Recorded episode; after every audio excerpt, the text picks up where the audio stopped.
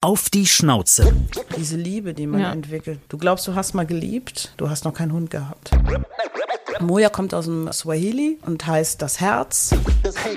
Ich mag es nicht, wenn Hunde das Bein heben. Ja, Das ist für mich ein ganz schlimmes Bild. Das heißt, Männerbesuch bei euch setzt sich hin, oder was? Und ich habe nie das Gefühl, dass ich auf der Suche bin, sondern ich habe immer das Gefühl, dass ich mein Leben lang neugierig war und ich Dinge ausprobieren möchte. Ich liebe klassische Musik. Mein absoluter Top-Favorite-Komponist ist Johann Sebastian Bach. Du erziehst einen Pudel und am Ende hat er sich selbst erzogen. Ja, macht einfach eigentlich das, was er will. Auf die Schnauze. Ein Podcast mit Christine Langner und Jule Gölsdorf. Mit unserem heutigen Gast habe ich ja durchaus beruflich was gemeinsam, denn wir haben ja beide lange Kinderfernsehen gemacht und ich habe sie auch immer oft vor mir gesehen, denn ihre Sendung lief nämlich vor meiner. Ich habe ja damals Logo gemacht. Ja, und da habt ihr nicht nur vielen Kindern, sondern sicher auch einigen Erwachsenen etwas beibringen können. Und wer jetzt sagt, ah, so ist das, der erinnert sich sicher an die Sendung Wissen macht A mit Sherry Reeves. Was braucht man für so einen Beruf? Also kein Studium, glaube ich. Das war ihr irgendwie zu langweilig. Deshalb entschied sie sich, wie sie selber sagt, für die Musik und ein Leben zwischen Bühne, Hotels und Selbstfindungsprozessen. Sehr interessant, wie das aussieht. Das wird sie uns heute hoffentlich verraten. Ja, und ob das neueste Familienmitglied Hündin Moja nämlich diesen Selbstfindungsprozess unterstützt oder doch eher durcheinander bringt, auch das werden wir klären. Auf die Schnauze. Mit wem kuschelt Shari Reeves? Hallo. Schön, dass du uns zu dir nach Hause eingeladen hast. Ja, schön, dass ihr gekommen seid. Das sagt man in, ähm, kennt ihr das? Also in den äh, amerikanischen Nachrichten ist das tatsächlich jetzt so. Thanks for having me. Ja, Ja, genau. Ja, da sind wir Very direkt, nice.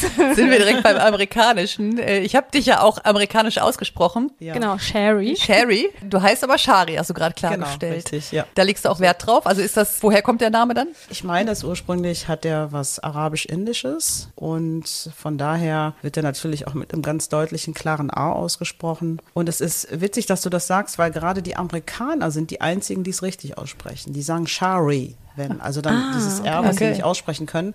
Aber ähm, in Deutschland wird sehr oft Sherry gesagt. Also auch wenn ich in irgendwelchen Sendungen bin oder so. Wir sind bei dir in Köln, wo du wohnst, wo du ja auch geboren bist. Und du hast irgendwie mal sowas gesagt wie geilste Stadt des Universums. Ist das dann tatsächlich für dich auch wirklich gefühlt Heimat? Also hängst du an Köln? Das Ja. würde ich übrigens sofort unterschreiben.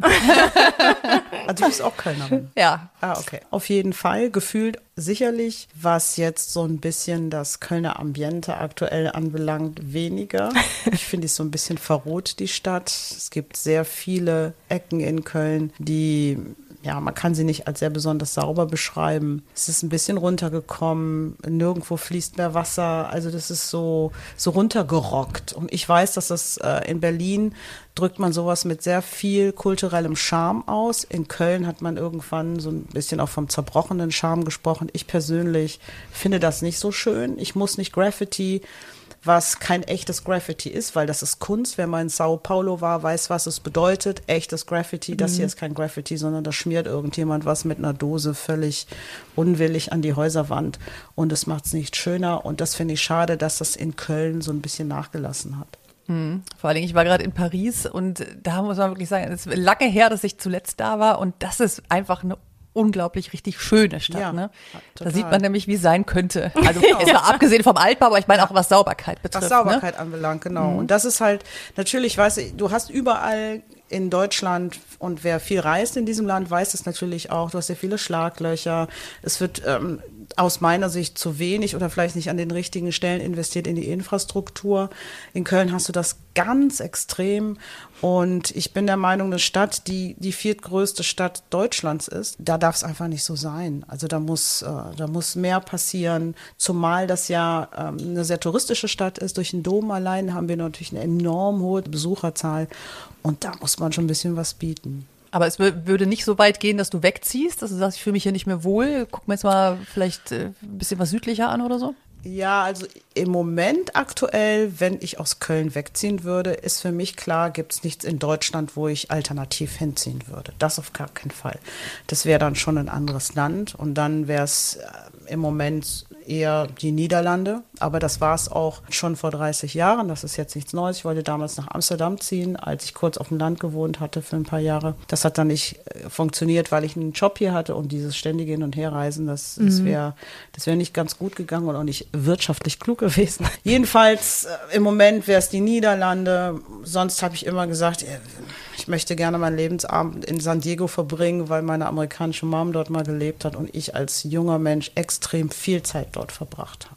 Jetzt bist du hier ja aber auch mitten in der City, ne, mit Hund. Äh, Wie findet Moja das hier, auf die Straße zu kommen? Mit vielen Leuten, viel Schmutz, viel Action, viel Autos.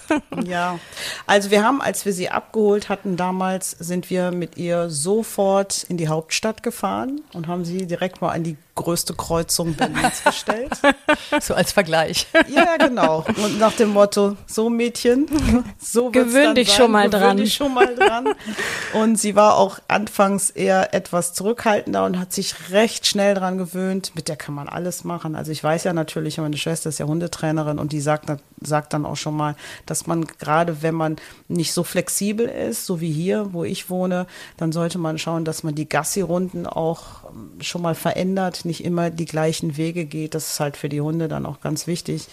Aber wir haben tatsächlich so ein paar Grünflächen hier in der Wohngegend. Es könnten gerne ein paar mehr sein. Tatsächlich ist es so, dass wir uns mal ein Grundstück gekauft hatten, außerhalb, äh, also eher so am Stadtrand. Da warten wir jetzt seit sieben Jahren drauf. Erstmal die Baugenehmigung hat zu lange gedauert. Und dann ähm, hast du plötzlich äh, keinen Baustopp in dem Sinne, aber da musst du schauen, wie und wann es weitergeht. Aber das ist das Ziel, dann ein bisschen mehr ins Grüne quasi. Ja, genau. Für den Hund war es auch so gedacht. Wir haben auch einen großen Garten und eigentlich war der Plan, wir ziehen um in das Häuschen, haben einen gartenholenden Hund. Wir sollten ja auch schon längst drin sein, aber das hat, wie gesagt, zeitlich dann nicht hingehauen aus den besagten Gründen und jetzt sind wir immer noch in der Innenstadt. Auf der anderen Seite ist es natürlich für den Hund gar nicht so schlecht, weil ich bin der Meinung, von laut nach leise ist immer einfacher als von leise nach laut. Also, Sie wird sich auf jeden Fall freuen über den Wechsel. das Ne? glaube ich auch, ja, genau.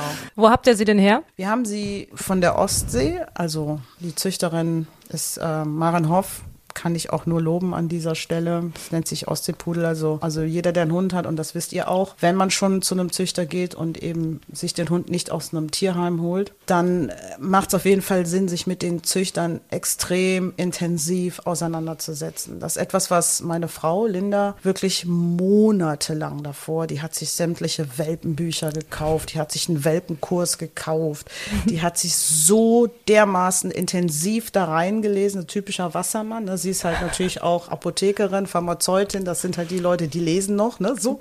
Ja. Und äh, kannte sich also mit allen möglichen Sachen aus. Und dann haben wir, hat sie lange geguckt, nicht ich, das ist nicht auf mich münzen, ich war es gar nicht, hat sie also lange geschaut und hat dann im Internet Ostseepudel gefunden. Und da ist halt ausschlaggebend, und das war natürlich dann auch für uns der Grund, uns mit der Züchterin in Verbindung zu setzen. Die Pudel von der, die haben halt so eine schöne Haarfarbe. Also ich wollte am Anfangs ehrlich gesagt gar kein Rot. Ich war so eine Anti-Rot, obwohl ich bei Menschen, bei Jungs, ich liebe es, wenn Männer rote Haare haben. Das ist äh, totales, äh, boah, da werde ich echt schwach. Ähm, beim Hund wollte ich so ein Obwohl du auf Frauen stehst dann. ja, ich habe ja früher auch, äh, ich war ja auch mit Männern zusammen. Ah, Also ich, okay. ja, Ja, das, ich okay. bin ja, bin ja beides. Bist so, beides, wie man okay. das so schön sagt. Man darf Aber heutzutage alles sagen. Aber auch, dann auch die roten Haare auch bei Frauen oder jetzt speziell auch bei Frauen. Ja, Ja, okay. Frauen um nein, es mal geklärt zu haben. Linda hat auch einen Rotstich. Ah. Ist zwar reingefärbt, aber immerhin. Und da war für mich ganz klar, ich möchte eigentlich Schokobraun haben. Also so ein saftiges Braun. Das ist dann der Nachteil, muss man sagen, bei dunklen Hunden, die kriegt man immer so schlecht fotografiert. Man sieht dann meistens auch nicht, das kennen wir ja Ist dann so ein dunkler Fleck irgendwie das bei den wirklich- Haaren, so ein Ja, du kriegst sie nicht hell Haarbüschel. fotografiert. Ne? Also da glänzt Ja. ja auch nichts, da reflektiert ihr auch nichts. Also Ja, du ja. kriegst sie nicht ausgeleuchtet vernünftig. Und du kannst ja so im Mund nicht ständig so eine Lampe vor die Augen setzen. Das geht ja nicht.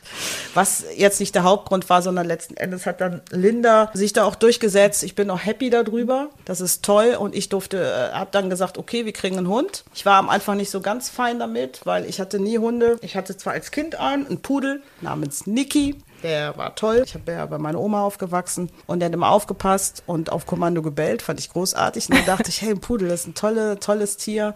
Er ist auch ein Familienhund. Aus meiner Sicht auch der einzig wirklich wahre Familienhund.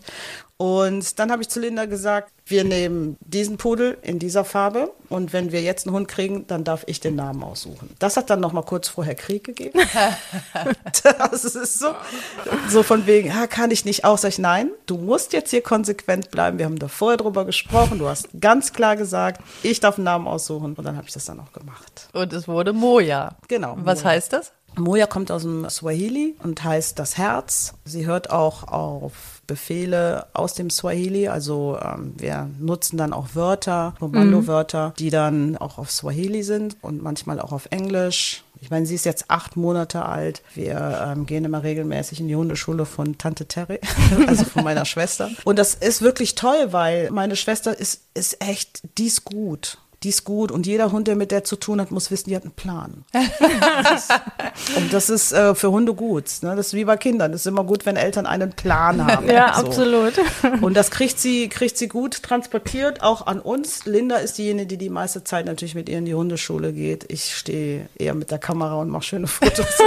Du leuchtest aus. Ich leuchte aus, genau. Ja. Ja, das, haben wir ja auch schon gemerkt beim Aufbau. Ne? Die meiste Technik am Ende hast du zusammengebaut.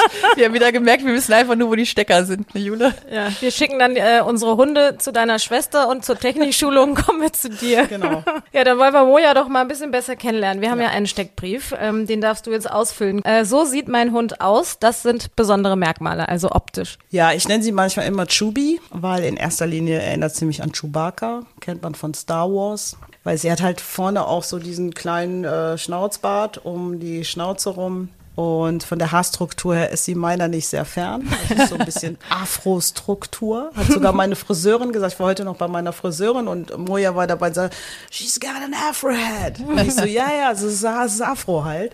Ähm, sie hat eine ganz tolle Haarstruktur. Ähm, es ist ein, ein dunkles Rot. Es ist kein mittelrot, es ist ein dunkles. Es geht natürlich, ähm, nein, es ist rot, aber kein helles. Und sie wird auch nicht heller. Das ist total wichtig noch an dieser Stelle, weil deswegen hatten wir uns auch die Züchterin so ausgesucht, weil sie hat eine, ähm, eine Garantie auf äh, die Farbe des Fells, was viele andere gar nicht garantieren können. Und dafür ist sie auch weltweit bekannt, dass es so ist. Jedenfalls ist, hat sie ein richtig schönes Rot und ähm, sieht ein bisschen aus wie Chewbacca. Und ganz viele Leute, also ich, wenn wir mit der in der Stadt sind, die bleiben dann stehen und sagen, boah, ist die hübsch. Und sie ist halt auch hübsch und sie sieht aus wie ein Teddybär. Sie ist auch wirklich hübsch. Ja. Wir haben sie ja, schon ein bisschen kennengelernt zur Begrüßung. Ganz süß. Weiß sie, dass sie hübsch ist? Ist sie eingebildet? Ich weiß gar nicht, ob Hunde sowas wissen, deswegen kann ich das gar nicht beurteilen. Also ähm, wenn sie das wüsste als Hund, was sicherlich andere besser beurteilen könnten, ähm, dann würde sie das wissen. Ja. würde ich sagen, sie weiß das, ja. Ich habe tatsächlich, ich finde natürlich, mein Hund ist auch sehr hübsch, ist ja ein, ein Rüde. Und man hat zumindest so, was man so von außen rein interpretiert. Natürlich äh, weiß er nicht, wie er aussieht, aber natürlich merkt er, dass alle ihn mögen. Und ich finde schon, der stolziert immer oft so lange, dass wir immer sagen, komm, ich glaube, wenn der Benji ein Mann wäre, der wäre so ein Poser, ne? So ein, so, so ein Checker. Ein? Insta-Model. Genau. So einer, der weiß, was er kann und was er hat. Ja. Und Fred? Na, weiß ich gar nicht. So Fred ist ja eher zurückhaltend und speziell. Der ist wie ich. genau. Also ihr habt beide Rüden sozusagen. Ja. Ja. Und beide mit Pudel. Also ich habe ja einen reinen Pudel und bei ihr ist es ein Dudel. Wir sind Genau. also hier der Pudelclub. Für mich war halt ganz klar, ich will einen reinrassigen Pudel. Ich möchte auch kein Toy, kein Zwerg. Es muss ein Pudel sein, damit ich was zum Anfassen habe. Wir haben da wirklich drei, vier Jahre uns mit auseinandergesetzt. Zwei Jahre davon musste Linda mich überreden. Und als es dann klar war, haben wir angefangen, uns zu überlegen, wann machen wir das? Wir holen uns ein Haus oder wollen ein Haus bauen und dann gucken wir, dass wir einen Hund dann kriegen. Und warum musstest du überredet werden? Also hattest du Angst vor der Verantwortung, zu viel, dass man sich zu viel kümmern muss oder zu gebunden ist? Ja, ich, das, man ist halt zeitlich eingeschränkt. Also das merke ich ja, selbst wenn ich im Homeoffice sitze. Die sind neugierig, die wollen die Welt erkunden, die wollen schnuppern. Die brauchen das gerade, wenn die jung sind. Es ist total wichtig, mit denen auch die Wege zu gehen. Und das ist mir klar, dass ich dadurch, wie du schon gesagt hast, richtig, ich habe eine riesengroße Verantwortung. Und das ist das, was ich immer vor den Augen hatte. Wie viel Zeitaufwand ist das? Und werde ich dem Hund auch gerecht letzten Endes? Und will ich das überhaupt, ne? Irgendwie einen Hund. Und es war dann auch ganz klar von, von vornherein, der kommt niemals ins Bett, der kommt niemals aufs Sofa. Ist das nach acht Seitdem Monaten auch noch so? Nö. allerdings, allerdings, das Tolle bei Moja ist, die muss nicht im Bett schlafen. Also die ist gar nicht fixiert aufs Bett und sie ist auch nicht fixiert aufs Sofa. Und ähm, sie, wir haben ihr ja so einen ganz tollen Teppich, den ähm, können die ZuhörerInnen jetzt leider nicht sehen, aber wir haben so einen tollen Rund und Teppich. puschelig. Ja, Und rosa. Und rosa. und rosa. Und sie liebt es, darauf zu schlafen. Sie muss gar nicht aufs Sofa. Das ist das Tolle. Und sie ist doch bei uns nicht auf dem Sofa. Ganz selten mal. Sie ist jetzt in der letzten Zeit häufiger mal im Bett, aber die steht dann noch auf. Die ist nur dann im Bett, weil Linda geht vor mir schlafen. So, dann nimmt sie sie manchmal mit. Und wenn ich ins Bett gehe, dann trage ich sie in die Box. Und wenn ich sie nicht in die Box äh, tragen würde und lege mich dazu, dann steht die irgendwann auf und will in die Box. Die braucht einfach ihren Platz. Und das ist das Tolle an diesem Hund. Die, die will das gar nicht mit uns im Bett schon. Die möchte in ihre Box und ihre Ruhe haben und ihren eigenen Platz. Da kann ich dir aus macht ihr euch Erfahrung zu sagen, breit. Nee, ich kann dir aus Erfahrung sagen, das kann sich ändern.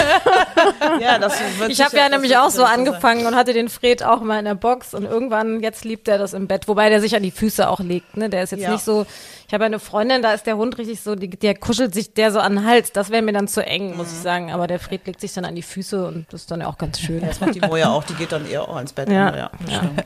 So machen wir mal im Steckbrief weiter. Äh, Die menschlichste Eigenschaft meines Hundes ist. Küsschen geben. Ach, süß. Ja, es gibt ja, glaube ich, gerade auch so einen, ähm, so, einen, so einen viralen Post bei TikTok, meine ich, dass die Leute ihren Hund auf den Kopf küssen und dann lecken die die immer am Mund ab. Kennt ihr das? Äh, nee, ich bin Nee, nicht bei ich TikTok. bin auch nicht bei TikTok. Ach so, okay. Auf jeden Fall ist das, geht das im Moment, geht das viral. Und Moja macht das natürlich auch ständig. So schnell kann ich meine Hand gar nicht dazwischen schieben, mit, ihrer, mit ihrer Zunge an meinem Mund ist. Und ich weiß, es sind jetzt viele Hundetrainer und Trainerinnen da draußen, die sagen, ja, es hat aber auch noch einen anderen. Es gibt viele Gründe, warum der Hund das macht. Ähm, ich bin mir relativ sicher, bei Moja geht es wirklich um, um Liebkosung. Und das ist so, die merkt einfach, wie sehr sie uns vertrauen kann, wie sehr sie uns liebt und wir sie ähm, auch lieben. Also das ist so eine, wir sind so eine Einheit. Und natürlich, wir wissen ja, wie das mit Hunden ist. Das Rudel ist komplett, wir können jetzt los. Aber gestern beispielsweise waren wir zusammen in der Stadt zu dritt. Und äh, Linda sagt, ja, wir gehen schon mal ein Stück vor. Und dann ist die, ich bin dann in so ein Geschäft reingegangen und die Türen gingen hinter mir zu. Und sie ist nicht losgegangen. Sie hat sich da hingesetzt und gewartet, weil sie gesehen hat, dass ich da drin verschwunden bin, bis ich wieder rauskam. Süß. Und das finde ich dann schon, ähm, wir wissen alle, wir sollen ja Tiere nicht vermenschlichen, aber da merkt man einfach, über so eine Situation merkt man den Bezug, den man hat und das Vertrauen, was untereinander herrscht. Und ja, es geht vielleicht um dieses Rudelthema, das ist mir wurscht. Ich als Mensch habe ein gutes Gefühl. Ich hoffe, der Hund irgendwie auch. Und, äh, und wenn ich da eine Schwäche zeige, ist das für mich eine Schwäche, die zumindest in meiner Welt berechtigt ist. Na, Pudel sind ja aber auch sehr anhänglich, sagt man denen ja auch nach. Von daher, äh, Die ist, die ist so, ja, das ist natürlich, ähm, wahrscheinlich kommt jetzt auch direkt die nächste Frage, wie ist das, die allein zu lassen? Also du hast natürlich vollkommen recht. Ich weiß nicht, wie es bei, ähm, bei euren Pudeln ist.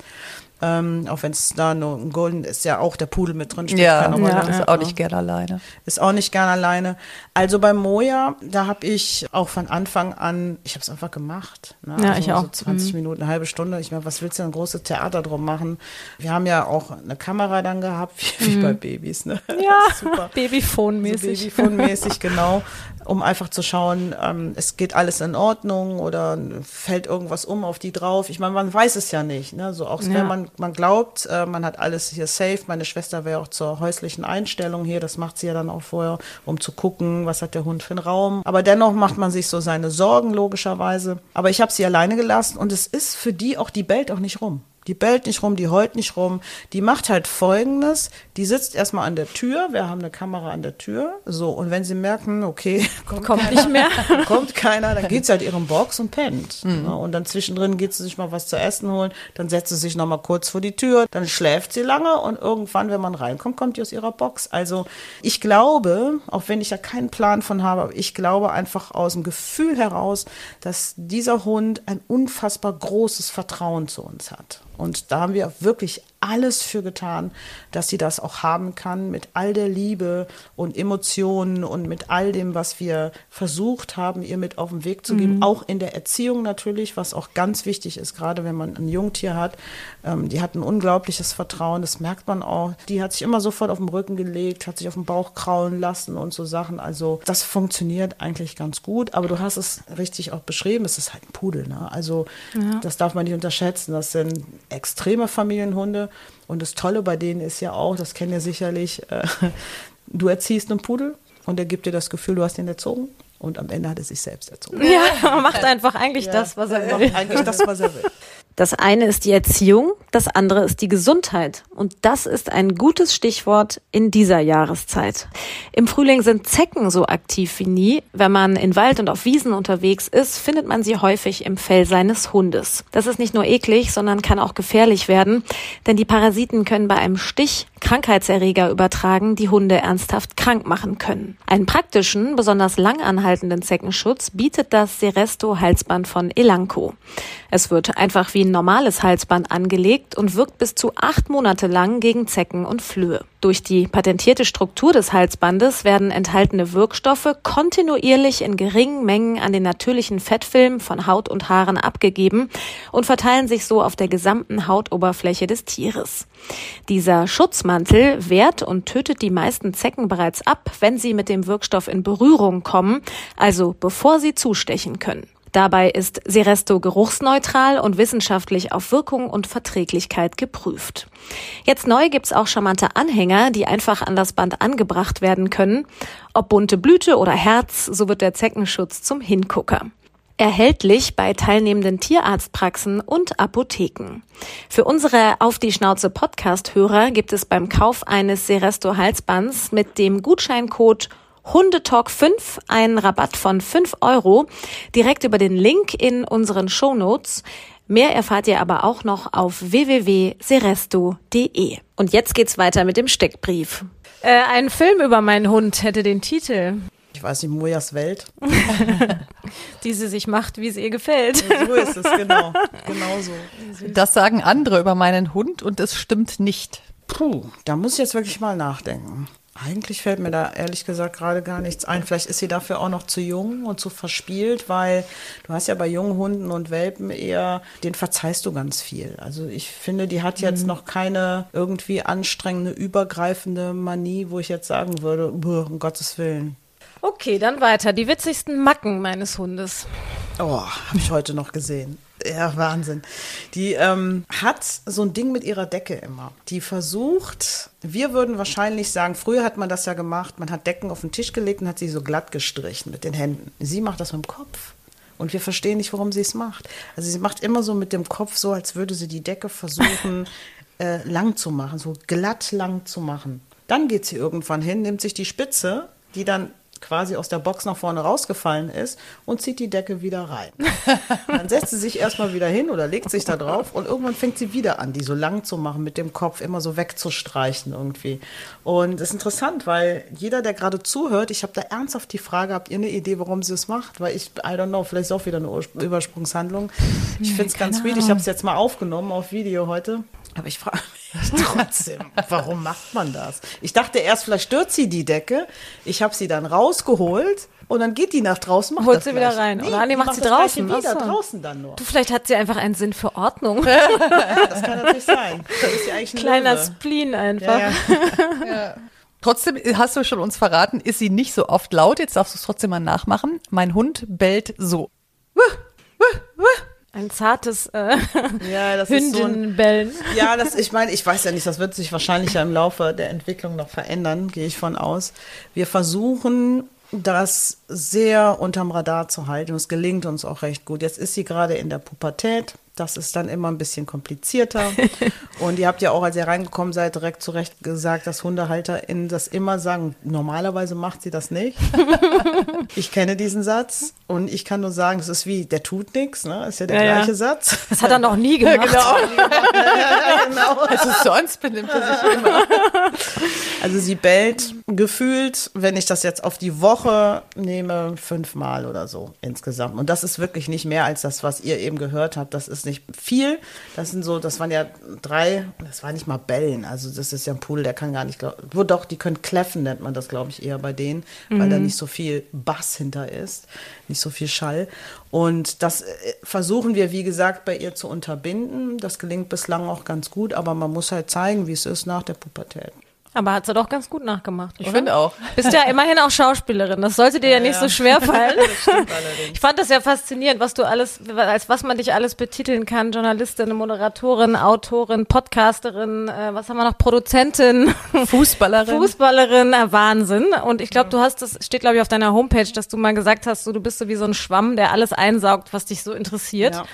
Das ist schon auch irgendwie Teil deiner Persönlichkeit oder ist das eine, eine Findungs-, eine Selbstfindungssuche oder was steckt dahinter? Ich glaube, das sind normale menschliche Instinkte, die man abruft. Und ich bin der Meinung, dadurch, dass wir alle in so ein System eingetütet worden sind, irgendwann mal sind wir gar nicht mehr in der Lage, all diese Dinge abzurufen. Ich empfinde das als sehr menschlich, das zu machen. Und ich habe nie das Gefühl, dass ich auf der Suche bin, sondern ich habe immer das Gefühl, dass ich mein Leben lang neugierig war und ich Dinge ausprobieren möchte.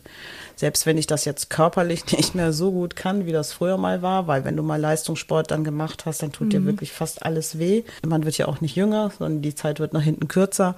Und von daher muss ich ganz ehrlich sagen, ich versuche immer noch alles selber zu machen, weil mir das einfach wichtig ist, diesen Erfahrungsprozess mitzunehmen auf meiner Reise. Und darum mache ich vieles. Das heißt nicht, dass ich das alles kann, aber ich mache das in erster Linie. Und es geht auch nie für mich darum, immer alles auch zum Ende zu bringen. Das ist auch nie mein Ziel gewesen, sondern mein Ziel ist wirklich viel mitzunehmen. Also wie du schon sagst, wie so ein Schwamm, die Dinge aufzusaugen, die mitzunehmen. Mich macht das glücklich. Ich weiß, dass das viele Menschen nicht glücklich macht. Das stresst die Ehe.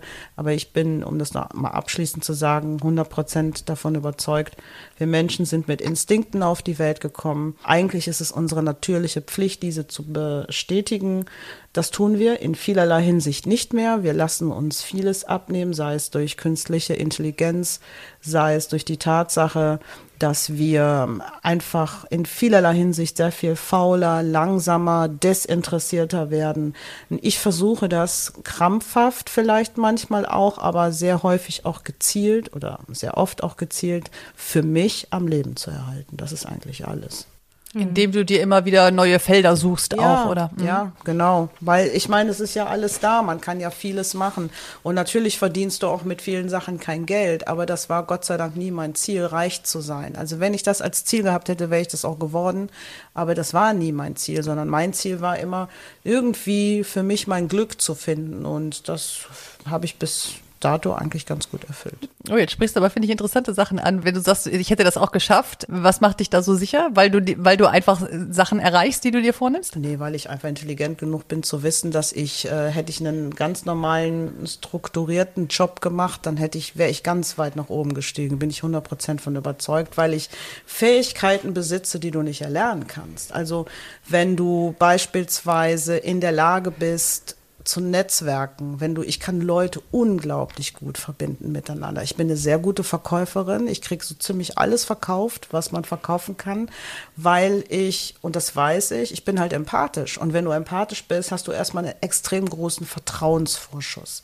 Den darfst du aber auch nicht ausnutzen, sondern da musst du auch für dich selber ehrlich bleiben und natürlich auch deinem Gegenüber ehrlich sein. Und das ist etwas, was ich mein Leben lang immer vor mir hergetragen habe. Ich habe immer versucht, mit Menschen vertrauenswürdig umzugehen und ehrlich und glaubwürdig mit denen zu sein. Und in dem Moment hast du natürlich viel mehr Freunde als Feinde auf deiner Seite. Das heißt, du bist eher mit denen in der Lage, ich sage jetzt mal, das etwas größere Haus zu bauen, als nur das kleine Haus zu bauen. Und darum bin ich mir 100% sicher, ich würde in jedem Unternehmen, in dem ich sitze, gute Ideen mit reinbringen können. Ich würde es hinkriegen, als Mediatorin Menschen wieder zusammenzuführen, weil das ist meine große Stärke, ähm, weil da ist etwas in mir, das hat man mir früher gesagt, mittlerweile kann ich da auch selber, ohne arrogant zu wirken, ich kann da selber drüber reden. Ich weiß, dass ich Charisma habe. So, so habe ich mein ganzes Leben lang meinen Job im Fernsehen gemacht. Das, das, das ist irgendwo, und Charisma ist ja nichts anderes, das hat ja nichts mit Aussehen zu tun, sondern das ist eine Energie, die steckt in dir drin. Das ist eine Quelle, wo andere in dein Leben kommen und sagen, boah, ich habe mich mit der Shari unterhalten. Das war total spannend, was sie so gesagt hat. Total interessant. Und das ist das, was ich damit meine. Ich weiß, dass Menschen sehr häufig aus Gesprächssituationen rausgehen und das Gefühl haben, die nehmen was mit. Und ich werde ja auch deswegen als Keynote-Speakerin gerade sehr häufig auch gebucht, weil ich diesen philosophischen Ansatz eher habe, bedingt durch meinen mhm. Vater. Da kommen wir auch noch drauf. Ist ja. auch, du hast ja echt eine interessante Mischung auch, ne? Ja, und das ist natürlich etwas, wo ich, um das nochmal ganz kurz abschließend mhm. darauf zurückzukommen, 100% sicher bin, wenn ich es gewollt hätte, dann hätte ich sehr viel Geld verdienen können in meinem Leben. Aber das war nie mein Ziel. Ich und was glaubst du, warum es nicht das Ziel war? Also ist es dann doch so dieses Kreative oder dieses Hopping von vielen spannenden Sachen, was dich davon ja. abgehalten hat? Nee, was mich davon abgehalten hat, ist, dass ich mich nicht wohl damit fühle. Weil mhm. für mich bewegt sich die, äh, ähm, wie soll ich das beschreiben? Also für mich bewegt sich auf jeden Fall die Tatsache, dass man viel Geld hat, sehr viel, das ist für mich ein großer Zusammenhang mit Macht. Also Geld und Macht, es kommt ja meistens zusammen mhm. einher. Das bedeutet, viele Menschen, die viel Geld haben, nicht alle, aber einige, bei einigen ist das ja der Fall. Was kriegt man ja da draußen mit? Ich sag mal Elon Musk, Donald Trump, also you name it. Ja? ja. Also das sind Menschen, die haben viel Geld und die haben viel Macht. Und das macht nicht glücklich. Mich wird auch eine Yacht nicht glücklich machen. Mich wird auch ein eigenes Flugzeug nicht glücklich machen. Ich bin ein Mensch, der den Kontakt mit anderen Menschen braucht. Und die kannst du für Geld nicht kaufen und für Geld nicht bezahlen. Und vieles, was eben finanziell käuflich ist, bewegt sich sehr an der, an der, an der, an der Oberfläche, an der mhm ich sag mal, emotionsneutralen Oberfläche. Da lebe ich nicht, da fühle ich mich nicht wohl. Und für mich ging es immer darum, ich will mich gut fühlen mit Menschen. Ich möchte auch, ich möchte Menschen Glück und Liebe und Freude bringen. Das ist halt immer schon mein Lebensziel gewesen. Und darum war klar, ähm, Geld brauche ich nur, meine Miete zu bezahlen, das Finanzamt zu bezahlen und ähm, eben auch meine Kleidung zu bezahlen. So und ähm, dafür versuche ich zu arbeiten, um das zu erbringen und alles andere. Äh, ich liebe es einfach, kreative Sachen zu machen. Ich habe jetzt zum Beispiel angefangen, Hundeleien zu machen und äh, Hundehalsbände und all diese ganzen Sachen, weil ich da einfach Bock drauf habe. Das heißt, weil du eben das Glück angesprochen hast, ist Glück für dich selbstbestimmt zu sein oder dann doch eher die Freundschaften oder beides? Ähm, wie meinst du das mit Selbstbestimmung? Ja, weil du sagst, jetzt machst du gerade Hundeleien, also dass man sich einfach aussucht, was man, ne, dass ja, man. Ach so, ja, ja, natürlich. Das auf jeden Fall. Es ist beides. Ich glaube, dass dieses äh, gesellschaftliche Konstrukt, in dem wir leben, ich habe vor circa 30, 40 Jahren immer gesagt, das war meine Überzeugung, 80 Prozent der Menschen, 70, 80 Prozent der Menschen sind total unglücklich mit ihren Jobs, die die machen. Die machen die einfach, weil man sie machen soll. Ich muss die Miete zahlen, ich muss den Strom zahlen, mhm. ich muss mhm. Essen zahlen, muss mein Auto zahlen, peng. Aber sie sind eigentlich nicht glücklich damit. Und darum war es für mich immer klar, ich mache etwas, was mich glücklich macht. Ja, und darum, dann musst du von vornherein die andere Ziele setzen. Es sei denn, du hast ein reiches Elternhaus gehabt, du hast etwas geerbt und kannst dir was aufbauen. Weil viele von den Leuten, die ich eben angesprochen habe, die haben ihr Geld äh, ne, auf was für einer Basis auch immer gemacht. Und äh, es gibt natürlich auch die, die eine tolle Idee hatten. Ähm, oder es gibt auch noch Startups heutzutage, die gegründet werden, eine tolle Ideen. Aber das, das wäre so für mich das Einzige, wo ich nochmal sagen würde, sowas würde ich auch gerne mal machen. Ich habe die Ideen und sehr häufig ist es so, dass das später irgendwann kommt. Aber ich bin nicht der Typ Mensch, der in dem Moment die Muße hat und rausgesetzt, das mache ich jetzt. Mhm. Ich, ich, mir reicht das, ein paar Hundeleien zu machen. ich verstehe dir, was ich ja, meine. Ja. Ich bin kein großdenkender, großfühlender Machtmensch. Mhm. Das ist nicht mein Ding. Ich bin ein typischer Stier. Stiere, den sagt man ja nach, die mögen es auch manchmal Macht zu haben, aber sie müssen sie nicht ausleben um das mal da drunter mhm. zu brechen. Ne, so Löwe sind ja typisch Machten, bin der König, ich bin der Große und Stier, der muss das nicht leben, das reicht ihm auch beim Applaus in der letzten Reihe zu stehen. Und ich bin eher der Typ Mensch, ich, ich stelle mich wirklich bei einem Applaus, habe ich immer schon gemacht, du wirst mich selten in der ersten Reihe finden auf irgendwelchen Filmen, es sei denn, meine Familie war dabei und hat mich nach vorne gezerrt, aber in der Regel stelle ich mich gerne mal nach hinten, weil ich brauche das gar nicht. Aber es ist interessant, weil wir diskutieren tatsächlich auch öfter mal oder haben öfter mal darüber diskutiert, ob wir nicht, also man hat ja so aus der Schule manchmal so Leute, wir sind so ganz groß gestartet als Moderatoren, du hast plötzlich schnell verdient mhm. und ab einem gewissen Punkt ziehen aber so die Anwälte an dir vorbei und die Manager und mhm. die dann irgendwie so Vorstand werden und so. Und wir haben oft darüber diskutiert, ob man das auch so hätte machen sollen und sind dann aber eigentlich immer zu dem Schluss gekommen, ja. nee, weil diese Freiheit als Freier, für was auch immer man frei arbeitet, du kannst dir dann doch immer, kannst sagen, ich fahre jetzt mal fünf Wochen in Urlaub, ne? Du bist genau keinem so Unternehmen verpflichtet. Ja. Du musst dann eben nicht dir Urlaub nehmen oder so. Am Ende kannst du. Ne? Genau, also es hat schon Vorteile. Ja. ja. Total. Und das also. war für also mich in der Schule auch immer klar. Ich habe in der Schule, werde ich nie vergessen, da gesessen, habe gesagt, du machst später irgendwas, wo dir niemand über die Schulter guckt.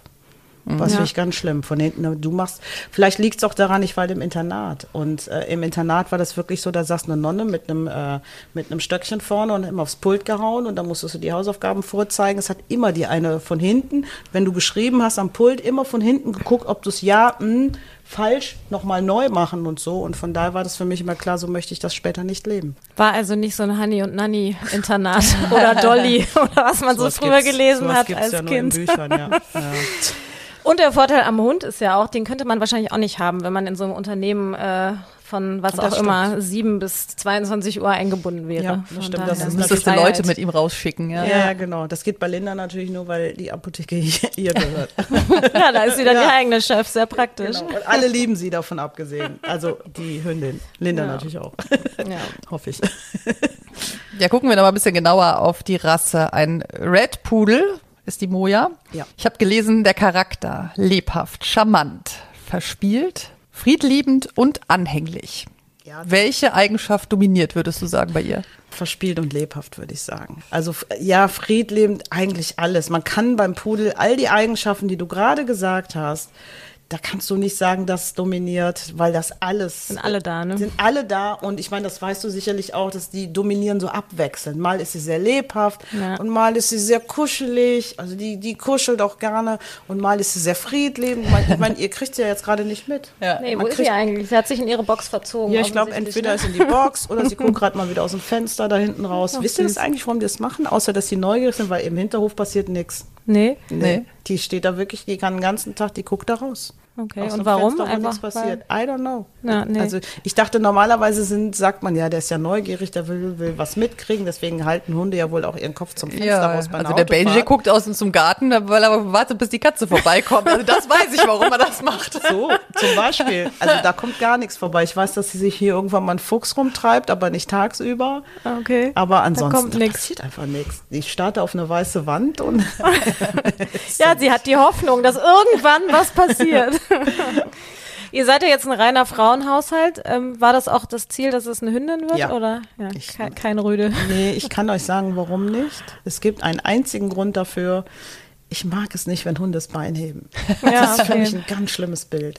Und das kann man anders. Das habe ich gerade in Manhattan gelernt. In Manhattan ist es so, da ähm, haben die Hunde tatsächlich die Vorgabe, ich weiß nicht, anscheinend ist das so bei den Halter und Halterinnen, weil die haben zwei Beine auf der Bordsteinkante und das andere Bein auf, die anderen beiden, Entschuldigung, beiden Beine, in der Regel ist es ja so, auf der Straße, so dass sie in die Rinnen machen. Okay. Ach, okay. Es ist so. Ich habe das bei, ich dachte, da war, kam jetzt ein Hund. Ich dachte, ja, okay, komm, hm, hatte den beigebracht. Ich hab, wir haben das locker bei 10, 12 Hunden so gesehen, dass sie das so machen. Interessant. Ja. Ja. Also die heben da nicht das Bein. Das habe ich da zum Beispiel überhaupt nicht gesehen. Ich habe nicht einen und man weiß, äh, in Manhattan hat, hat man viele Hunde. Die Mhm. haben wirklich viele Hunde. Ich habe nicht einen Hund gesehen, der das Bein hebt. Nicht Was stört dich am. Beinheben? Ich finde das einfach. Haffig. Das heißt, Männerbesuch bei euch setzt sich hin oder was?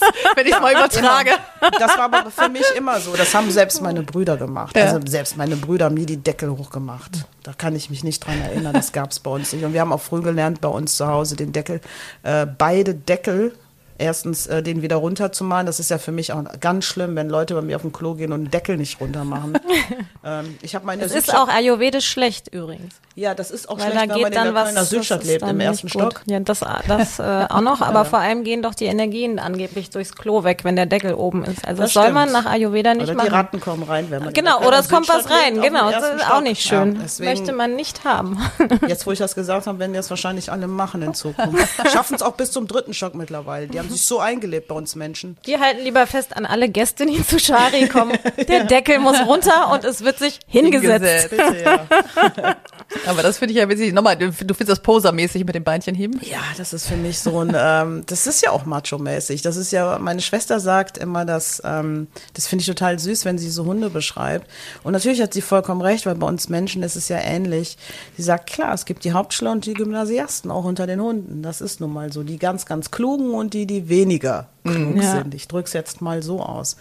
Und da hast du äh, die, die Kleinen wie die Bullies, ne, die so ein bisschen den Napoleon-Komplex auch haben und immer meinen, sie wären große Hunde und in Wirklichkeit sind es kleine Hunde.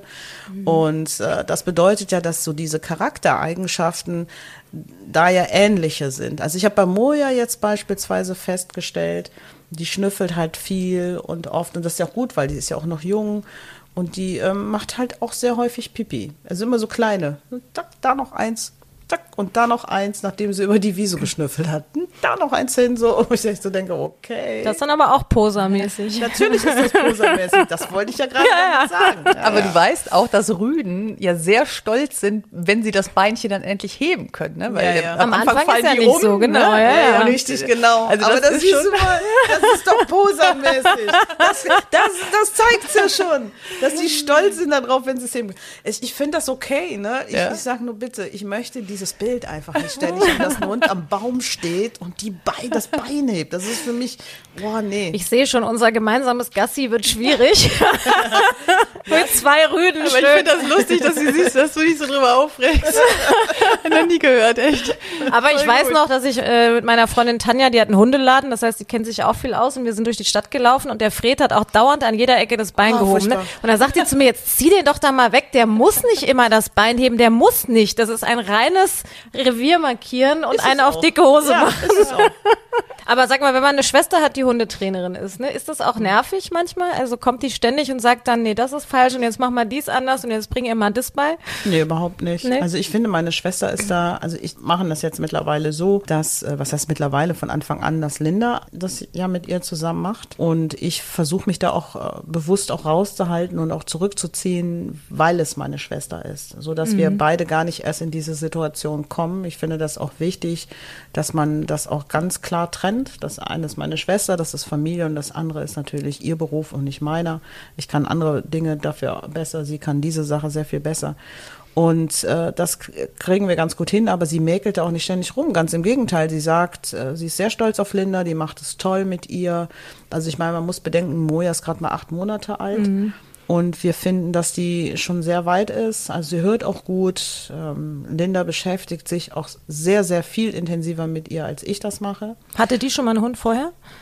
Also ich hatte nur als Kind einen und Linda Und hatte Katzen und wollte aber immer einen Hund. Aber es hat halt nicht gereicht, weil ich war ja vorher verheiratet auch.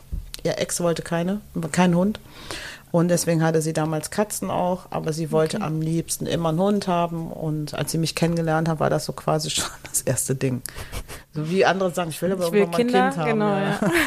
ja. Nur um mal eins klarzustellen. so ich will einen Hund. Ja, ja, genau. Aber, jetzt bist du doch auch überzeugt, oder?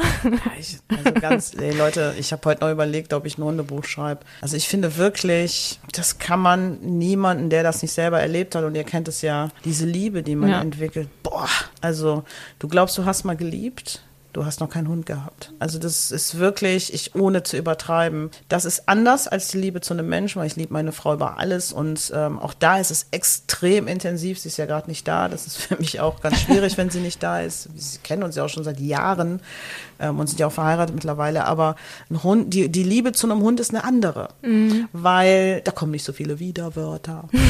Das ist ganz gut. Und äh, das, ist, das ist ganz entspannt. Ne? Da kann man auch mal, ich bin ja eine Person, ich rede viel mit mir selber. So bin eine typische Künstlerin, kreativ, ich rede den ganzen Tag mit mir selber, das habe ich als Kind schon gemacht, das mache ich natürlich immer noch. Das ist toll, weil Moja ignoriert das völlig. Das ist gut. Die kann das gut wegignorieren.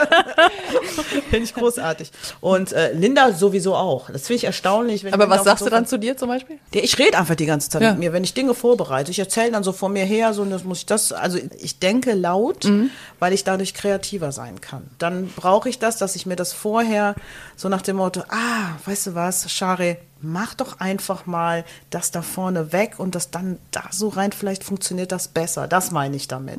Und das muss ich auch machen. Ich muss das laut denken, um das in dem Moment auch viel eher umsetzen zu können, weil sich das Bild vor meinen Augen festigt dadurch, wenn ich es nochmal laut gesagt habe. Aber du hast ja auch, wenn du mit dir redest, du hast ja über Jahre, ja Jahrzehnte kann man sagen, ne? Kindern so ein bisschen die Welt erklärt. Erklärst du dir dann auch selber Sachen? Wenn du, weil du gesagt hast, auch Äh, zum Beispiel, dass du dich jetzt mit Technik sehr viel auseinandersetzt. Ne? Er, äh, erklärst du es dir dann praktisch auch? Ja, also ich bin ein, ein Mensch, der typischerweise Lösungen finden muss. Ich mhm. würde, wenn Leute sagen, hier kannst das ist wie, um es einem kleinen Beispiel zu erklären, du legst mir einen schlimmen Knoten dahin und du kannst davon ausgehen, ich werde so lange daran sitzen, bis ich den gelöst habe. Weil mir ist es einfach wichtig, eine Lösung für Dinge zu finden, und ob das jetzt technischer Herkunft ist oder es ist irgendwas anderes, das spielt für mich eigentlich gar keine Rolle. Das heißt, ich bin so ein klassischer MacGyver-Typ. Ich setze mich wirklich hin und wenn ähm, ich merke, irgendwas funktioniert da jetzt gerade auch technisch nicht, dann überlege ich das so lange, bis ich für mich eine technische Lösung gefunden habe, die dann aber auch funktioniert. Das ist immer mein Ziel, dass Dinge funktionieren. Ähm, vielleicht hat es auch mit meiner, mit meiner Kindheit zu tun. Ich bin als Kind ja auch weggegeben worden von meinen Eltern und bin in einer, in einer fremden Familie groß geworden. Vielleicht hat es auch damit zu tun, dass man Dinge ähm, wieder zusammenfügen will, mhm. damit sie wieder funktionieren. Also da kennen sich ja Psychologen sicherlich besser mit aus. Ähm, wobei ich finde, man muss nicht immer alles therapieren, aber das kann natürlich auch ein Grund sein. Und würdest du dann sagen, dass du dann Kindern was erklärt hast, lag daran, dass du diese Eigenschaft schon mitgebracht hast oder bist du über das Kinderfernsehen und das Erklärige so geworden? Ich glaube, das ist so ein bisschen Eigennutz eher gewesen. Ich ähm, habe in der Schule nicht so gut aufgepasst. Mich hat das auch nicht interessiert. Ich habe immer gesagt, ich war besser als die Schule. und von daher bin ich dann in die Wissen macht A-Schule gegangen. Also ich habe wirklich da Sachen gelernt. Also Wissen macht A-Schule. Ja, genau, Wissen macht A-Schule. Also das äh, war für mich ganz klar, als ich das jetzt einige Jahre gemacht hatte. Ich habe so viel davon mitgenommen. Und in der Schule, wie das eben so ist, das habe ich am Anfang schon angesprochen, du wirst in so ein gesellschaftliches System reingetaktet, ohne dass sich irgendjemand fragt, bist du vorbereitet, äh, bist du überhaupt in der Lage, da durchzugehen und letzten Endes äh, ist es aber, es ist ein und dasselbe System für Individualisten. Das kann nicht funktionieren. Jeder lernt auf seine Art und Weise, wie man Auto fährt, dass man am Ende mhm. Auto fährt ist die eine Sache, aber jeder hat immer noch seinen eigenen Stil, die Art und Weise, wie er das Auto fährt. Und darum funktioniert das eben nicht mit der Schule. Ja, und das habe ich äh, auch so ein bisschen verteufelt und letzten Endes in, bei Wissen macht A habe ich sehr, sehr viel gelernt. Ich habe auch einiges von dem, was ich da gemacht habe, nur auswendig gelernt, bin ich ganz ehrlich. Ich wollte das auch nicht verstehen. Ich habe so eine Gabe, mein Gehirn schaltet ab. Es interessiert sich für bestimmte Dinge gar nicht erst. Ich will das auch nicht. Zum Beispiel? Ja, wenn es so ähm, wenn es so hochwissenschaftlich ist, nicht, dass ich das nicht verstehe, ich möchte das in meinen Kopf gar nicht reinkriegen, weil ich immer das Gefühl habe, ich muss das frei halten für andere Dinge, die, so viel, die viel spannender sind, sind. Die viel spannender für mich sind. Und klar, Einstein hat halt gesagt, auf der einen Seite, dass äh, wir dieses komplette Gehirnmöglichkeit äh, oder die Speicherkapazität unseres Gehirns nicht nutzen. Auf der anderen Seite weiß man aber tatsächlich mittlerweile, dass es so ist, dass wir gar nicht in der Lage sind, mehr als so und so viel Bits am Tag an Informationen aufzunehmen. Das kriegt man ja in der jungen Generation sehr häufig mit, wenn die nur noch sagen, Frau Fegler, Toilette. Wenn ihr versteht, was ich meine. Ja. Sollen wir mal entweder oder machen? Ja, genau. Fußball oder Basketball? Ui, das ist, kann ich so nicht beantworten. Ich finde beides richtig, richtig nice. Also ich, Basketball habe ich ja auch mal gespielt. Bin zwar klein. Wo warst du denn besser? Das kann man eigentlich gar nicht sagen. Ich war in beiden sehr gut. Ich musste mich entscheiden nachher, ja. Und ich habe mich dann natürlich für Fußball entschieden, weil es im Frauenbasketball damals eigentlich noch gar nicht so das große Thema äh, gab. Und äh, Basketball konnte ich ja nur ähm, als Point Guard spielen, weil ich ja sehr klein bin. Mhm. Also ich war eine typische Spiel Aufbauspielerin. Aufbauspielerin. Ich war Center unten. Was Center? Am Court, am Korb. Ja, natürlich, wo auch sonst. Ja. Bei der Größe, ne? Ich konnte nämlich nicht so gut dribbeln. Ich konnte mal nur oben, direkt oben den Ball rein. Und das konnte ich zum Beispiel sehr gut. Und das war ich im Fußball, war ich auch äh, Spielemacherin. Gleich, eigentlich gleich, auch wieder Center, gleiche Position, ja. ja. Und deswegen, das, ich liebe Basketball. Es ist immer mal ganz ehrlich, Leute, das, was du mit den Füßen machst, ist schon fast intuitiv. Aber das, was die mit ihren Händen da machen können, mhm. boah, Wahnsinn. Und diese Schnelligkeit, diese Geschwindigkeit. Der Fußball hat ja eigentlich gar nicht diese Geschwindigkeit, weil der Platz ja viel zu groß ist. Dadurch ist der Ball ja viel länger unterwegs oder viel länger in der Luft. Und beim Basketball, dadurch, dass du ja, klar, du hast weniger Spiele, aber du hast ein kleineres Spielfeld, du hast kürzere Wege. Ja. Ich finde, dieses Tempo, was da gegangen wird, Verletzungsgefahr ist natürlich auch wesentlich höher noch als beim Fußball. Und darum wenn es College-Basketball ist oder heutzutage auch die Mädels spielen einen geilen Ball, das möchte ich so nicht beantworten. Für den Hund Trockenfutter oder selber kochen? Nee, wir barfen gerade. Wir haben tatsächlich erst Trockenbarf gehabt, dann hatten wir Dosenbarf und dann haben wir aber einen ganz tollen Hundemetzger hier in der Südstadt gefunden. War sehr toll. Also ein ganz kleiner Laden, das ist so richtig so, wie so, so eine alte Metzgerküche von früher noch, ne? Irgendwie ist es besonders für die Veganer jetzt interessant, aber Hunde können da ja leider nicht drauf verzichten. Ich habe das bei mir gesehen. Ich habe ja, wie gesagt, auch kein Fleisch gegessen. Ich habe ganz selten mal Fisch gegessen. Ich bin nicht schwanger geworden. Ich hatte immer Probleme. Ich hatte massive Eisenprobleme und es hatte leider damit zu tun, ich habe so viel Gemüse. Mehr Gemüse konnte man gar nicht essen und ich konnte es nicht auffangen, ohne dass ich Zusatzpräparate nehme nehmen musste. Und auch da ist wieder jeder Mensch individuell. Da kann man nicht sagen, ja, mach doch mal so, mach das gibt's nicht. Mhm. Jeder Mensch ist individuell. Und der eine kann das und der andere kann das eben sehr viel weniger. Und wie gesagt, unseren Hund barfen wir jetzt. Ganz ehrlich, ich, vielleicht bin ich dazu sehr Mensch. Ich denke mir, du machst so eine Dose auf, das riecht schon so nach Dosenfutter. Ich würde das nicht wollen, jeden Tag was mhm. aus der Dose mhm. essen. Und darum haben wir mal so einen Preisvergleich gemacht. Das Barf-Dosenfutter im Vergleich zu dem frischen Barf, das macht keinen großen Unterschied. Karneval oder Oktoberfest? Karneval. Urlaub mit Hund oder ohne? Mit. Auch am Strand und so oder dann ja, eher Berge? Beides. Also wir haben jetzt, wir waren in den Niederlanden, was so toll ist. Ne? In den Niederlanden ist man ja eher strandhundefreundlich, überhaupt Hund, sehr hundefreundlich, finde mhm. ich. Man trifft ja auch viele Menschen aus Deutschland, die da mit ihren Tieren, mit ihren Hunden sind. Wir werden jetzt auch mal ein paar Tage in den Allgäu verreisen. Jetzt wollen wir mal gucken, ob du dich mit dem Beruf deines Vaters auskennst. Äh, Kant oh. oder Sartre? Ist was hängen geblieben nee, bei dir? Keiner von beiden, Schopenhauer, sorry. Ah. Da muss ich leider. War das bei dir die gute Nachtgeschichten? Ja, weil Schopenhauer ist Weltklasse. Ja. Also das ist für mich auch, das ist die absolute Number One. Deswegen Kant und äh, Sartre Mhm. Sartre ist natürlich auch, der denkt mir zu viel um zu viele Ecken. Mhm. Ist auch in Ordnung. Das hat mein Vater übrigens auch gemacht. Der war auch sehr anspruchsvoll und sehr komplex in seiner Art zu denken.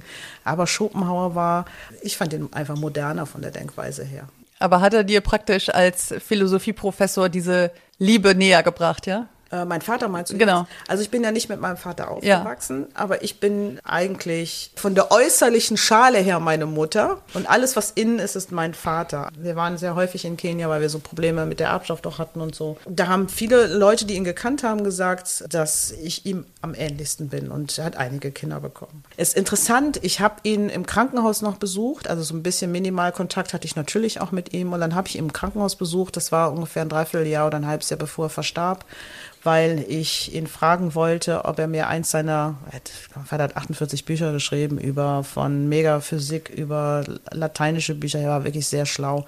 Und dann habe ich ihn gefragt, ob er mit mir nochmal so ein Special Interview macht und irgendwie und so weiter und so weiter. Und dann äh, guckt er mich an, sagt, ja, sobald ich raus bin, machen wir das, überhaupt kein Thema. Ach ja, und dann habe ich ja noch, ich wollte irgendwie was machen. Ach, da habe ich ein Buch drüber geschrieben. Ähm, falls du es brauchst, sagst Bescheid, schicke ich dir so. Und ich so, okay, ist klar. Weißt du, von den 48 Büchern hat man so ziemlich alle Themen, Weltthemen abgedeckt, die es so gibt. Und dann, was ganz interessant war, und habe selbst ich eine Gänsehaut bekommen. Ich bin ja eine, ähm, ich liebe klassische Musik über alles. Eine Klassik ist für mich der Inbegriff von alles, was mit der Basis von Popmusik zu tun hat das verstehen jetzt viele nicht, weil es ein großer Sprung ist. großer musikalischer Sprung oder Spagat. Jedenfalls ähm, habe ich da gesessen und habe dann irgendwann gesagt, haben wir so über Komponisten gesprochen, habe ich zu ihm gesagt, ja, mein absoluter Top Favorite-Komponist ist Johann Sebastian Bach. So, für mich geht nichts drunter, nichts drüber, nur Bach, Peng. Und da guckt er mich mit ganz großen Augen an.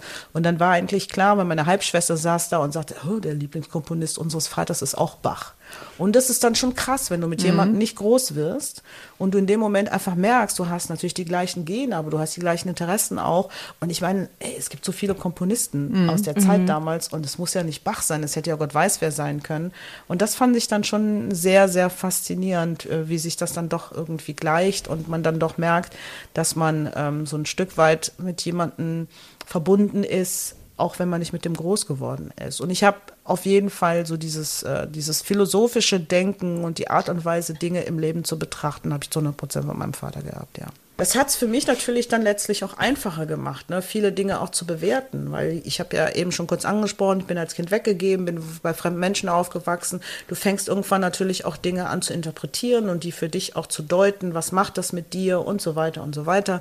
Und für mich hat es das sehr viel einfacher gemacht, viele Dinge auch schön sortiert an ihren Platz zu legen, das zu begreifen, danach auch zu leben und damit umzugehen. Konntest du es verzeihen denn? ich habe meiner Mutter schon lange verziehen. Ja, ja. ja. Ich habe äh, meinem Vater auch verziehen. Mein Vater ist ein Freigeist gewesen, der einfach genial war. Der war auch ein völlig kaputter Nerd. Aber auf der anderen Seite war er für was anderes berufen, nur nicht für die Familie. Und das Einzige, was ich ihm ankreide, ist, dass er ähm, eigentlich meine Mutter dazu genötigt hat, sich mit ihr zu verheiraten, obwohl die verlobt war zu dem Zeitpunkt, mit jemand völlig anderem. Und auch sehr glücklich war in dieser Beziehung. Und wie das so war, ich meine, ganz ehrlich, Mitte der 60er, Mitte, Ende der 60er Jahre, da sind die beide nach Deutschland gekommen. Der eine hat hier studiert, die andere hat eine Ausbildung zur Krankenschwester gemacht. Ich glaube, da hast du auch zwei, dreimal überlegt, wen heirate ich jetzt? Mhm. Der, der mhm. irgendwann mal der große Philosoph wird oder ein, der, ich sag jetzt mal, der andere war, ähm, hat Mathe studiert. Okay, hätte man auch machen können. Aber weißt du, was ich meine? Ja. Also, oder Physiker war der so genau, der hat Physik studiert. Jedenfalls ähm, hat meine Mutter da damals natürlich eine Entscheidung getroffen. Und das ist das Einzige, wo ich sage, das kreide ich meinem Vater an. Der wollte eigentlich etwas, um nach außen in der Darstellung besser dazustehen. Ich mhm. habe auch eine Familie, aber solche Menschen, die können keine Familie. Mhm. Das ist dann fürs Papier so, ne? Ja, Oder? das ist fürs ja, Papier, ja. genau. Dafür hat es auch gut funktioniert. Er hat ja auch äh, gesagt, also und wenn ihr nicht lieb seid zu mir, dann erbt ihr nichts. Und wenn ihr mich nicht als euren Vater seht, dann erbt ihr nichts. Und ich immer so, hä? interessiert mich überhaupt nicht dein Geld so. Und der hat ja auch Jura studiert, der war ja auch Jurist. Und am Ende des Tages hat er ein Testament geschrieben, aber das hat irgendjemand da aufgegessen. Sonst würden wir nicht immer noch im Erbschaftsstreit sein. Oh je. Family Affair. Ja. Wir müssen ja unbedingt noch über deine äh, Halsbänder und Leinen sprechen, weil du hast es vorhin immer schon mal ange angesprochen. So. Das müssen wir jetzt schon noch mal unseren ja. Hörern erklären, ne? Genau. Ja, da liegt schon was. Das heißt, da kommt jetzt äh, ein Online-Shop. Den Online-Shop gibt schon, ist ein Etsy-Shop. Ich habe jetzt mega Feedback bekommen. Ähm, ich habe ja auch für Janine die äh, für den Krümel die Leine gemacht. Die ist total happy. Die hat sich so gefreut. Trägt Süß. sie auch immer. Jedenfalls ähm, habe ich noch eine Webseite gemacht. Ja, Pudelglücklich heißt die. Was steht dann auf Pudelglücklich? Also ist das eher, da gibt es dann Leinen und Halsbänder oder richtig Inhalt? Nee, ist Inhalt. das irgendwie. Okay. Also erstmal ist natürlich, es geht in erster Linie geht's um Pudel. Also das heißt, es gibt einen Blog, einen Pudelblog gibt es, wo du wirklich mal erzählst, was ja ganz interessant ist. Die wenigsten wissen ja, dass der Pudel nur 200 Jahre alt ist. Das ist ja eine ganz junge Rasse und es ist ja auch so, dass Pudel ähm, von der Haarstruktur her eigentlich neu gedachte Hunde sind. Wenn man davon ausgeht, dass Hunde früher mal Wölfe waren oder vom Wolf abstammen, wie man ja sagt, müssten sie eigentlich alle glatte Haare haben. Hat der Pudel nicht. Also muss der irgendwann so gezüchtet worden sein. Und das finde ich sind alles Geschichten rund um den Pudel, sind ganz interessant. Dann nochmal der Unterschied. Immer wenn ich Leuten sage, es ist ein Kleinpudel, dann musst du immer dazu sagen, es ist aber kein Zwergpudel. Es ist ein Kleinpudel. Und interessant bei kleinen oder mittel, die einen sagen Kleinpudel, die anderen sagen Mittelpudel. Und dann noch dazu, das ist der Ursprungspudel. Das wissen auch ganz viele nicht. Als erstes gab es den kleinen Pudel, dann erst gab es den Königspudel und dann erst gab es Zwerg- und Tollpudel. Und der Kleinpudel ist der Ursprungspudel. Und da gibt es ganz viele Geschichten, woher kommt das Wort Pudel, warum ähm, waren das früher Jagdhunde, das sind ja auch Wasserhunde, es gibt ja auch diesen italienischen Wasserhund, ähm, mhm. der Trüffelsuch, der Trüffelsuchhund. Ja. ja, dafür sind Pudel ja auch eingesetzt worden, um Trüffel zu, also jetzt italienische Wasserhund ist ja ähnlich wie die, ne, das ist ja alle, sind ja alle irgendwo aus der gleichen äh, Ursprungsrasse herausgezogen gezüchtet worden. Und äh, das heißt, es gibt einen Blog darüber, es gibt, äh, es gibt den Online-Shop und eigentlich grundsätzlich möchte ich ganz viel einfach auch mal über verschiedene Hunderassen schreiben. Es, mich interessieren plötzlich Hunde. Meine Schwester sagt immer, was ist mit dir denn los? Das hat dich doch sonst nie interessiert. Gibt also nicht Mojas Tagebuch. Ja, da sind wir auch schon dran. es wird auch Mojas Tagebuch und es wird dann irgendwann auch Richtung YouTube gehen. Aber das soll jetzt nicht großartig, ne? Die wird vielleicht auch irgendwann mal ihre eigene Kosmetik haben und so. Aber das ist alles so big gedacht. Das ist im Moment, ich versuche es eher klein zu halten. Man muss echt kleine Brötchen backen wieder, weil ähm, dieses ganz große Ding, ich glaube, da sind wir alle schon wieder zehn Jahre zu spät gefühlt. Ich freue mich jedenfalls auf deinen Blog, weil als Pudelliebhaber, ne, genau. freuen wir uns ja über die Pudelgeschichten. Mit dir kann man auf jeden Fall über viele Themen reden. Ja, sorry, tut mir leid, ich aber zu viel. Nein, sehr schön. So war das war ein sehr schönes Gespräch. Ja, ja vielen, vielen Dank. vielen Dank. Auf die Schnauze. Ein Podcast mit Christine Langner und Jule Gülsdorf. Hat euch die Folge gefallen? Abonniert und teilt auf die Schnauze gerne und lasst bei Apple Podcast eine positive Bewertung da. Bei Fragen und Anregungen schickt gerne eine Mail an auf die Schnauze Podcast at gmail.com. Bei Instagram at auf die Schnauze. Auf die Schnauze. Haustiere und ihre Promis.